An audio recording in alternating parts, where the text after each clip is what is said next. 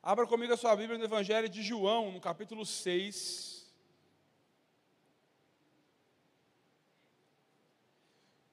O tema da nossa ministração nessa noite é para onde iremos? Uma pergunta.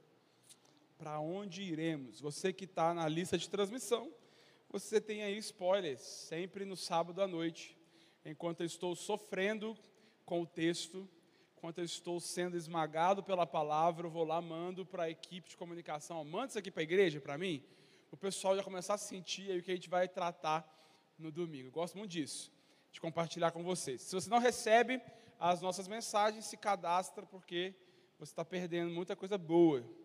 Então, hoje nós vamos falar do Evangelho de João, um escrito em, em estilo bem simples, o Evangelho de João é o último dos quatro evangelhos. No início do Novo Testamento nós temos Mateus, Marcos, Lucas e o último evangelho que é o Evangelho de João. O João ele vai escrever esse evangelho já no, no final ali do primeiro século da era cristã, ali na cidade de Éfeso, na Ásia Menor, atual Turquia. Ele vai escrever esse evangelho ali na é, cidade de Éfeso. Ele, né, o João, o autor, ele, ele vai afirmar que ele foi testemunha ocular do ministério de Jesus e das obras de Jesus. Ele vai dizer também, o João, esse, o autor desse evangelho, ele vai dizer que ele vai escrever, na verdade, como discípulo a quem Jesus amava. E isso não, ele não fala com um certo egoísmo, não, e prepotência, não. Ele fala porque ele é considerado aí o, o discípulo do amor. Nós vamos ver o capítulo 6, não vou ler o capítulo todo, mas eu quero só para você entender um pouco do contexto que nós vamos tratar hoje. É, o capítulo 6 vai, vai narrar para a gente dois grandes milagres. Primeiro, o milagre da multiplicação dos pães, cinco pães e dois peixes. E depois o milagre onde Jesus ele caminha por sobre as águas. Você vai ver que no início do capítulo 6, abre aí. Jesus ele está é, nos, nos, nos capítulos anteriores, você vai ver que ele vai ter curado um homem no sábado. Jesus já vai estar fazendo um caminho ali, meio que revolucionando, já e meio que escandalizando algumas pessoas com o seu comportamento. Nós vamos ver que uma grande multidão vai seguir Jesus, capítulo, versículo 2, o capítulo 6 vai relatar, uma grande multidão seguindo ele e tal. E aí Jesus pega e fala, a gente tem que alimentar, é, num diálogo com Felipe, ele vai perceber que tinha muita gente nessa é, multidão, ou seja, muita gente, e essas pessoas, elas, é, muitas delas tinham vindo de, de, um, de lugares bem distantes, e por isso elas estavam com fome. Muitas delas estavam com fome, a preocupação em alimentar todas essas pessoas. E aí tinha lá o indivíduo que, tá, que tinha os cinco pães e os dois peixes. Jesus manda, traz aqui então, e aí você vai ver que ele vai multiplicar e vai ter comida para todo mundo. Essas pessoas estavam é, é, seguindo a Jesus porque muita coisa estava acontecendo. Muitos sinais, milagres, maravilhas estavam acontecendo, então ele atraía pessoas e multidões. Você vai ver isso sempre relatado para a gente, que Jesus ele atraía multidões para perto dele. E aí você vai ver, meu irmão, no texto, que cerca de só homens, cerca de 5 mil homens conseguiram se alimentar com essa multiplicação. Fora as mulheres, as crianças, enfim. Todos comeram à vontade ok? Depois eles juntaram o que tinha restado, encheram as, as vasilhas com as sobras, e aí o povo né, virou e falou assim: ó, sem, olha, presta, presta atenção. É, o povo dessa multidão falou assim: ó, sem sombra de dúvidas, esse cara é o profeta esperado. Esse cara é o Messias prometido. Olha o que acabou de acontecer. Multiplicou os pães, é, é, alimentou essa multidão toda, ok? Guardou o que, o que sobrou para dar para os pobres. Ele é o cara. Jesus é o cara. Aí Jesus, depois desse episódio, Jesus ele vai pegar e vai se retirar sozinho. Olha o detalhe. Ele se retira sozinho, vai, deixa, deixa a galera lá, ele vai para o monte. Ok? Jesus vai sozinho, finalzinho, do, ali, no, ali no versículo 15. Se retira sozinho e vai para o monte. Aí, ao entardecer, os discípulos eles vão pegar, vão descer para a praia, para pegar o barco, para poder cruzar, para ir lá para Cafarnaum. Está comigo aqui, crente? Eles vão lá para Cafarnaum. E aí, você sabe o que acontece. Você vai ver que o Evangelho de João, ele não vai citar muitos detalhes dessa questão de Jesus andar sobre as águas. Você vai ver outro evangelista falando com mais detalhes sobre isso, tá? Então, eles vão lá, vão atravessar para o outro lado, escurece, enfim, aí vem um vento forte, parará, parará, Jesus está lá no monte orando, ele desce, anda sobre as águas e vai salva os discípulos e fica lá com eles. Fechou? E aí o que vai acontecer? Olha, segue comigo no texto. Estou animado. Gaguejei, você vai fazer o quê, irmão? Dá glória. No dia seguinte, Aquela multidão que tinha ficado do lado de cá do, do rio, lembra que Jesus, os discípulos foram, Jesus foi depois andando, caminhando, os discípulos foram de barco, Jesus foi andando, bonitinho lá. E aí aquela multidão que tinha ficado do outro lado, foram, eles foram ali para a praia e foram ver que tinha um único barco só ali. Haviam dois, um barco foi com, foi com discípulos, e eles estavam pensando em Jesus que, que eles pegaram? O que, que eles fizeram? Pegaram esse, esse barco que estava ali, todos, aí o texto vai dizer, no versículo 24, todos entraram no barco e atravessaram para Cafarnaum, a fim de procurar Jesus. Eles queriam Jesus. Haviam sinais, coisas estavam acontecendo.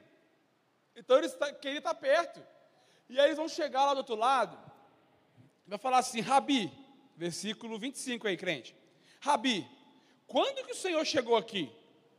Aí Jesus vai responder assim para eles: Ó Jesus, gente, olha a, a resposta. Eu lhes digo a verdade: vocês querem estar comigo não porque entenderam os sinais, mas porque eu dei alimento para vocês.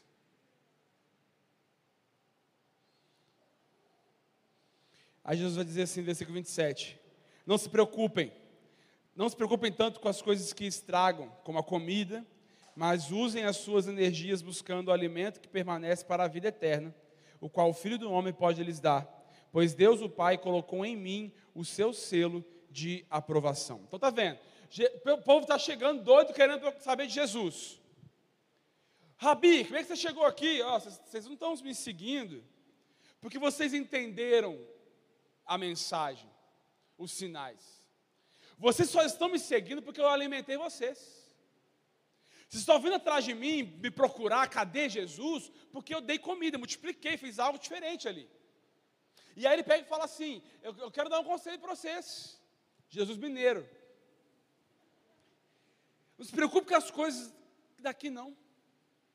Não se preocupe com, com, com, com como é que é? Bota para mim lá. É, não, não, não, fica gastando energia buscando alimento. Ali, ó, a minha versão está ali, tá ali na tela para vocês. Não gaste energia buscando alimento que permanece para a vida, é, é, buscando comida que estraga, não. Mas gastem energia para buscar alimento que permanece para a vida eterna. Jesus está ensinando o tempo inteiro sobre eternidade que nós nascemos para algo eterno. Jesus está nos ensinando e mostrando, gente, para de se preocupar com, com cargo aqui, para de se preocupar com dinheiro, com comida, com as coisas. Não é para você viver alienado do mundo, não. Pode trabalhar, pode estudar, pode, pode ganhar seu pão, tal, mas você tem que focar e entender que você nasceu para algo eterno e Jesus, que é o pão, dos que desceu do céu, ele veio para nos alimentar e satisfazer todos os anseios do nosso coração. E Jesus está falando sobre isso, gente. Gente, acorda. Ele está falando, ele tá falando com esse povo.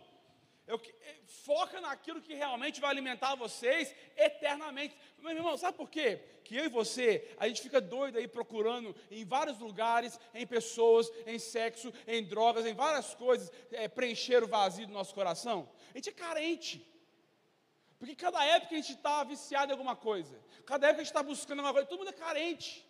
Mas sabe por quê? Porque, porque sabe por que a gente compra um carro, passa um tempo, ah, eu quero um carro melhor. Sempre eu vou tentando buscar satisfazer aquela ânsia do meu coração. Porque nunca aqui nós iremos encontrar nesta terra algo que vá nos satisfazer plenamente. Isso significa que nós somos criados para algo eterno. Somente eternidade é que preenche o vazio do meu e do seu coração. E quem pode nos dar a eternidade?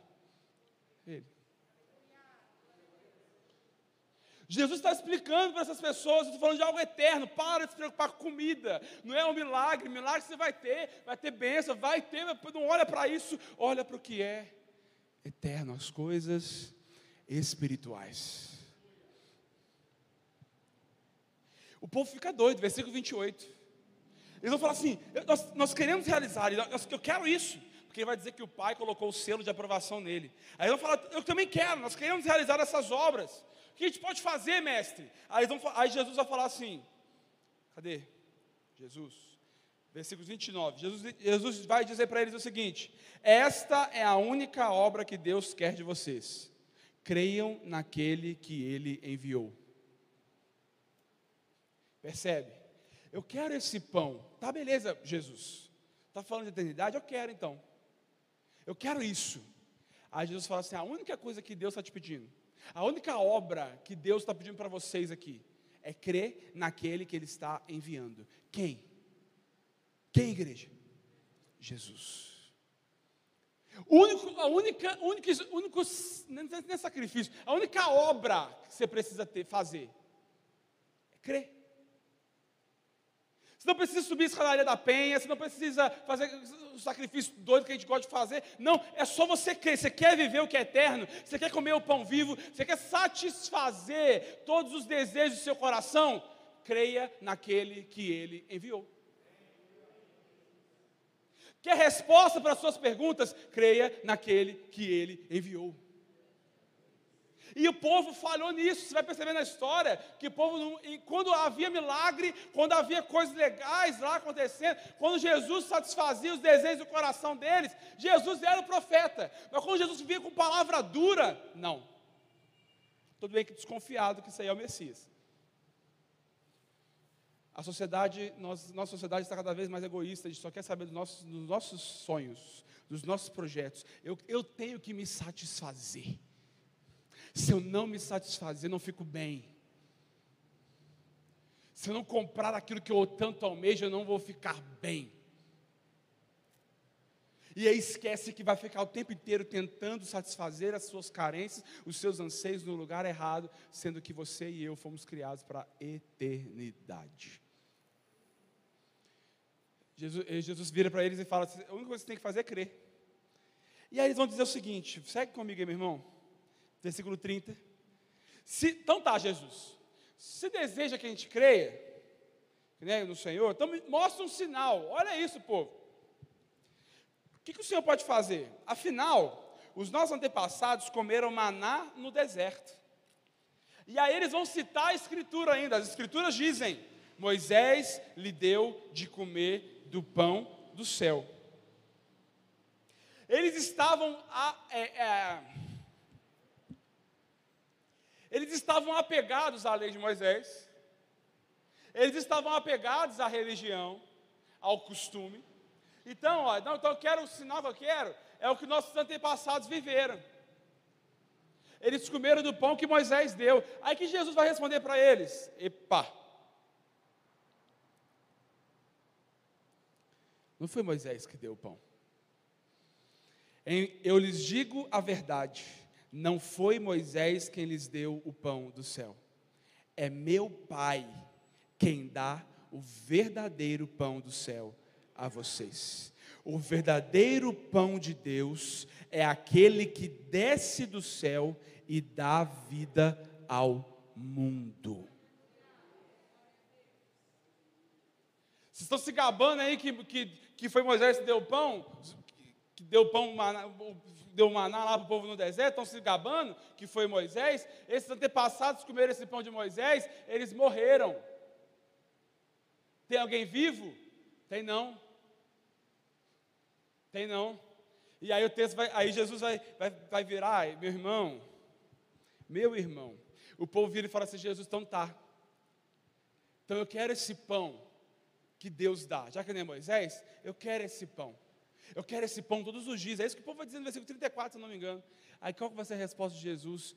Eu sou o pão vivo que desceu do céu. O povo escandalizou. Quê? Aquele menino, filho de, de, de, de eu ia falar de João e Maria. Aquele, aquele filho de José e Maria cresceu aqui correndo aqui no meio da gente Está tendo a audácia de dizer que Ele é o pão? Está tendo a audácia que nós vamos ter que comer dele Pra, olha o que o texto está dizendo, meu irmão. Eu sou, versículo 35, eu sou o pão da vida. Quem vem a mim nunca mais terá fome. Quem crê em mim nunca mais terá sede. Mas vocês não creram em mim, embora vocês viram os sinais, as maravilhas. Quem crer em mim, quem comer de mim, quem me obedecer, nunca mais vai ter fome e nem sede.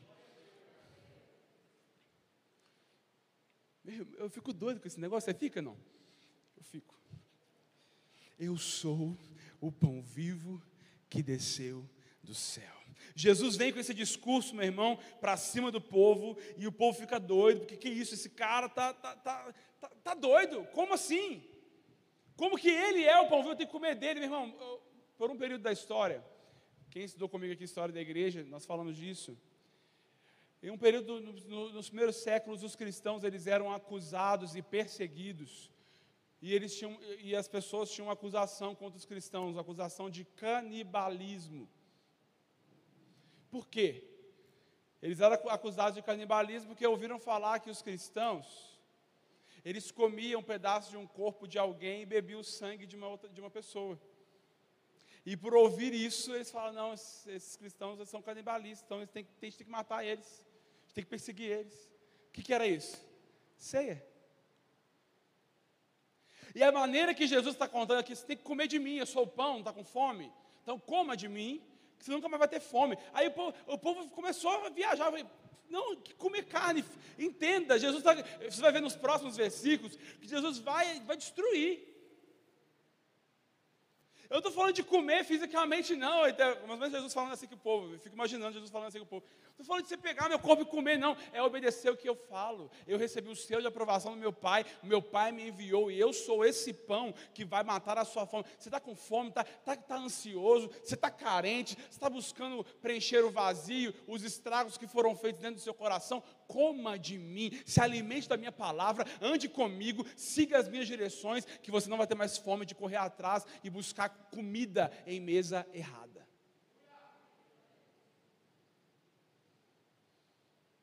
Quantos de nós nos assentamos nas mesas erradas? Quantos de nós nos assentamos às mesas das, da prostituição por carência sexual? Quantos de nós nos assentamos nas mesas das drogas porque estamos completamente ansiosos, desesperados, sem perspectiva de futuro e nos, alimentamos das drogas? Quantos de nós buscamos saciar a nossa fome, a nossa ansiedade, a nossa fome por, por riqueza e poder no dinheiro?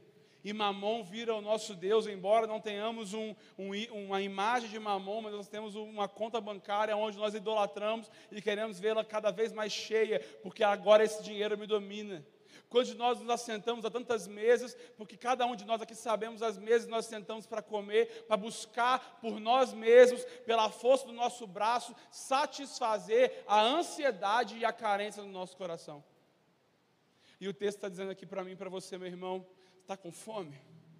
Está desesperado aí buscando suprir as suas carências emocionais e físicas?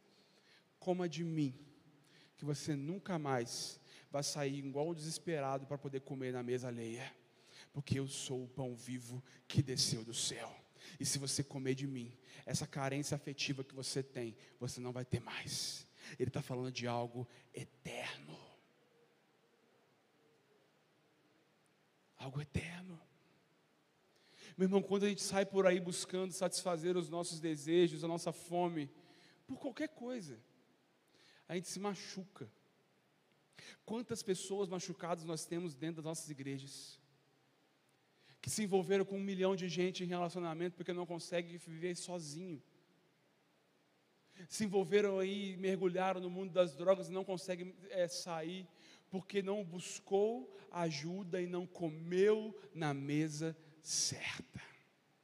Não comeu o pão que realmente iria satisfazer os nossos anseios no versículo 60, o pessoal vai dizer assim: vou acabar, já tá, meu irmão.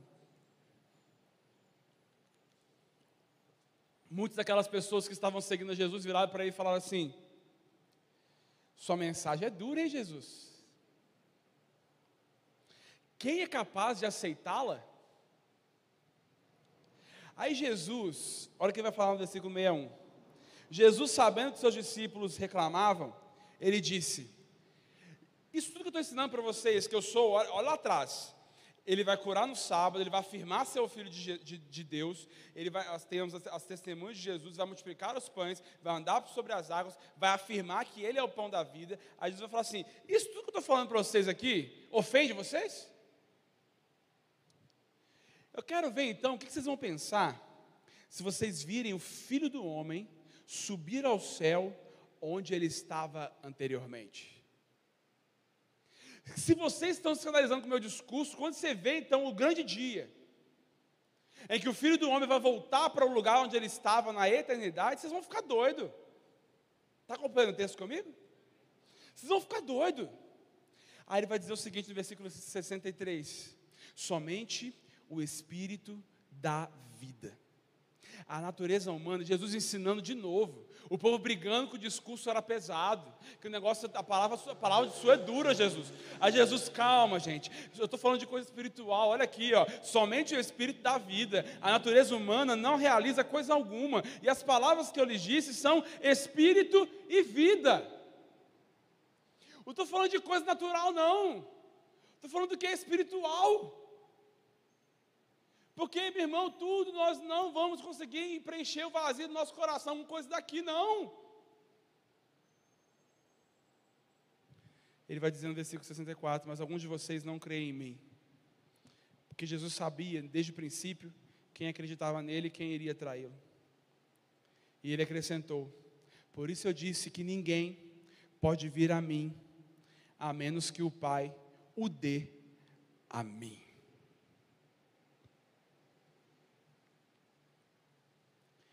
Esse povo começou a achar que o discurso dele era duro, era pesado. Jesus começa a conversar com eles, e aí, nesse momento que Jesus fala sobre isso, que o Pai, por isso eu disse que ninguém pode vir a mim a menos que o Pai o dê a mim.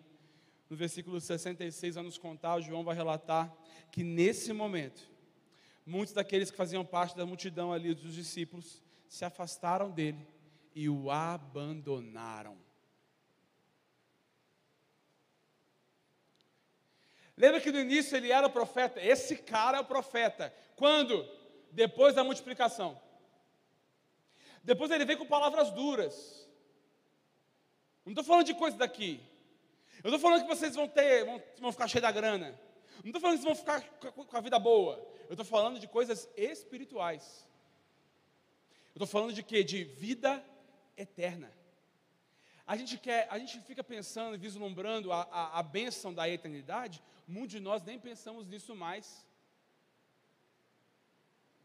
A gente passa um dia, vários dias, sem pensar na vida que teremos na eternidade. Mas não passa um dia sequer sem pensar o que nós queremos conquistar aqui, os tesouros que queremos ajuntar e aí Jesus vem com um discurso diferente do que eu quero, do que é, do que é a minha necessidade, eu vou abandonar. Começaram a sair, meu irmão. Não quero ouvir isso não, porque eu acho que ele não é o Messias, não. Agora eu não estou achando que ele é o Messias mais não. Parou de amaciar meu ego, parou de dar aquilo que eu quero. Está comigo aqui, irmão? Vocês vão falar assim, esse pastor bateu semana passada, quer bater hoje de novo. Sou eu não. E aí, nesse momento que o povo começa a sair, Jesus pega e fala assim: eu fico imaginando Jesus nervoso. Você vai analisar um pouco a fala dele ali, você vai ver que ele não está muito, tá muito para conversa, não. Aí ele vira para os doze, que ficaram ali. Olha, eu fico imaginando ele assim, olhando aquela multidão saindo para aquela porta, e os doze aqui. Aí ele olha. Vocês querem também? Foi isso que ele fez. Olha aqui. Ele vai virar assim, ó, é, é, então Jesus se voltou para os doze e perguntou: Vocês também vão embora? Porque vocês não querem realmente a vida eterna? Vocês querem só satisfazer os seus, os seus desejos carnais? Não. O que eu tenho aqui é vida eterna. Quer? E aí, nesse exato momento, uma pessoa que eu sempre comento aqui na igreja, que eu sempre falo dele, o impetuoso Pedro. Aquele que fala assim: Não, tu és o Cristo, o Filho de Deus vivo. Aí ele pega e fala: Não, Senhor, espera aí. Para onde iremos nós? Para quem iremos nós?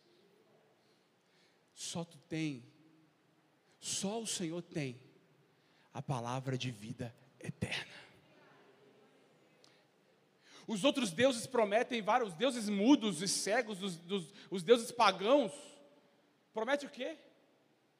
Existem muitos profetas por aí, deuses da, da, da modernidade, que te oferecem é, é, uma vida melhor, um carro do ano. Se você ofertar X, você vai receber aquilo. Se você fizer isso ou aquilo, sua vida vai mudar. Eu vou dar passos para você ser bem sucedido. Os coaches da vida aí prometem um monte de coisa, satisfação aqui. Mas esse pão que desceu do céu está prometendo vida eterna. E foi isso que Pedro levanta e fala: só o Senhor tem a palavra de vida eterna. Os outros deuses não. Aleluia! Você acha que Pedro, eu, eu, eu, preciso acabar, Jesus. Você acha que os discípulos não tiveram dúvida? Pensa bem, meu irmão. Vamos, vamos colocar a gente nesse diálogo. Jesus começa a falar tudo que ele falou, começa a sair, ó, esse pedaço todo aqui, ó. Os que ficaram aqui vão pensar assim, cara, será que eu devo ir também? Será que, pô, tem olha tanto de gente que está indo, que está tá achando agora que ele não é mais o Messias. Será que, será que ele realmente é o Messias? Você não acha que esse povo teve dúvida também? Porque você, meu irmão, você não precisa ter certeza o tempo inteiro, não. Ah, se você passou, se, ah, pastor, no momento de dificuldade, eu sou crente e tal, mas eu duvidei em algum momento. Bem-vindo, meu irmão, você é humano. Prazer. Olha para o espelho e fala, você é humano, você é carne e osso. Você não acha que o problema do título eu fiquei doido? Meu irmão, pensei um monte de coisa. Falei, vou voltar para Belo Horizonte. Vou voltar para o mercado de trabalho. Não tenho, olha, olha o drama do humano. Não tenho condição de pregar mais aquele púlpito. Porque no momento que eu mais precisei de Deus, meu filho nasceu com problema. Sou humano. Temos dúvidas. Mas quando vem essa palavra, por que, que hoje eu, ah, eu falo isso tranquilamente, amanhã eu posso ficar triste de novo? Posso. Sou humano. Mas somente essa palavra de vida eterna nesses momentos de fragilidade nossa e vulnerabilidade nossa, é que nos preenche e nos dá uma paz que eu não sei porque eu estou em paz, mas eu estou em paz. Não estou vendo o que vai acontecer amanhã, mas eu estou em paz. Somente aquele que tem a palavra de vida eterna é que pode nos proporcionar isso. Quando eu estava esperando falar isso, você sair, você levantar da sua cadeira, meu irmão, e dar um bicudo aí no, no, no ar, porque, meu irmão, Ele tem palavra de vida eterna para você. Ele tem palavra de vida eterna para mim e para você, meu irmão. Pelo amor de Deus. Aleluia.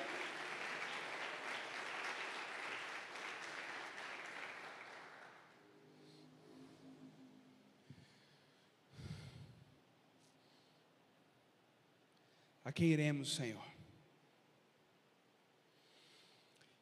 Eles passaram por esse tipo de dúvida, pode ser que sim. Mas eles chegaram à conclusão pensando o seguinte: você vai perceber que Pedro responde por todos. Ele não responde só para ele, ele responde para todos. Parando para pensar, eu posso até ficar um pouco desconcertado em ver gente saindo, ficar tentado em ir junto. Somos humanos. Cogitamos, né? Ah, vou, vou cogitar, tá bom, vou agora vou buscar a minha felicidade por mim mesmo. Não quero isso aqui que ele está querendo, não. Não quero essas regras que ele está me oferecendo, não. Eu vou buscar a minha felicidade por mim mesmo. Posso até cogitar. Mas nesse momento que eu vou cogitar, pode vai chegar a pergunta, beleza. Vou para onde? Quem pode me ajudar? Para onde eu vou? Tem uma canção que fala assim: Para onde eu irei, se eu não tenho para onde voltar? Só tenho você, Deus, palavra de vida eterna. Para onde eu irei? Se eu não tenho para onde voltar, só tenho você, Deus, palavras de vida eterna. Não tem para onde voltar. Eu não tenho para onde correr. Eu posso até cogitar tentar viver da minha maneira. Eu posso até tentar cogitar viver, buscar os meus sonhos do meu jeito. Eu não tenho para onde ir. Eu não tenho a quem recorrer. E é esse o sentimento que precisa estar dentro de cada um de nós. E é o meu objetivo nessa noite. Para quem iremos? Para onde iremos? É esse é o ponto que nós devemos chegar na nossa trajetória.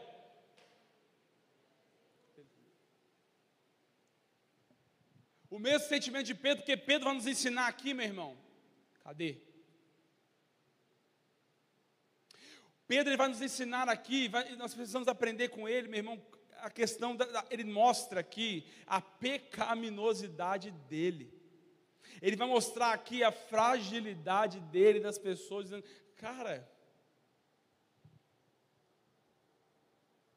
eu não tenho para onde ir. Tira Jesus de mim, eu estou perdido. Tira essa palavra que ilumina meu caminho eu estou perdido.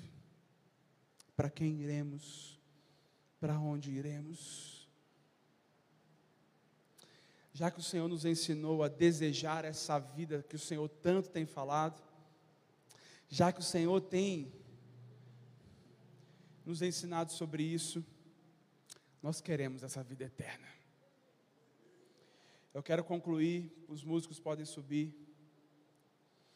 O Senhor nos chama hoje e nos pergunta: vocês estão vendo?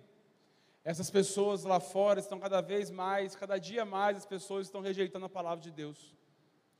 Cada vez mais as pessoas estão brincando com a palavra de Deus. Cada vez mais o mundo tem se tornado ímpio.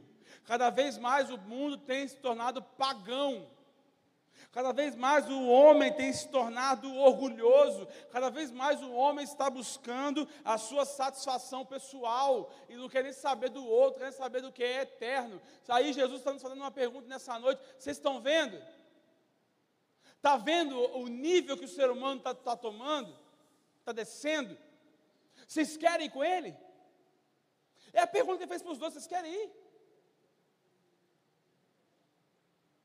Você pode até ficar tentado, porque eu acho que eu posso ser feliz trilhando esse caminho aqui. Porque a gente tem uns planos nossos. Você pode até cogitar isso no início, mas parando para refletir em oração, a minha a sua resposta para essa pergunta dele: vocês querem ir com ele? Vou falar: não, Senhor. Para onde nós iremos? Para onde iremos? Para quem iremos? Só tu tem as palavras de vida eterna. Eu quero te convidar a ficar de pé nesse momento.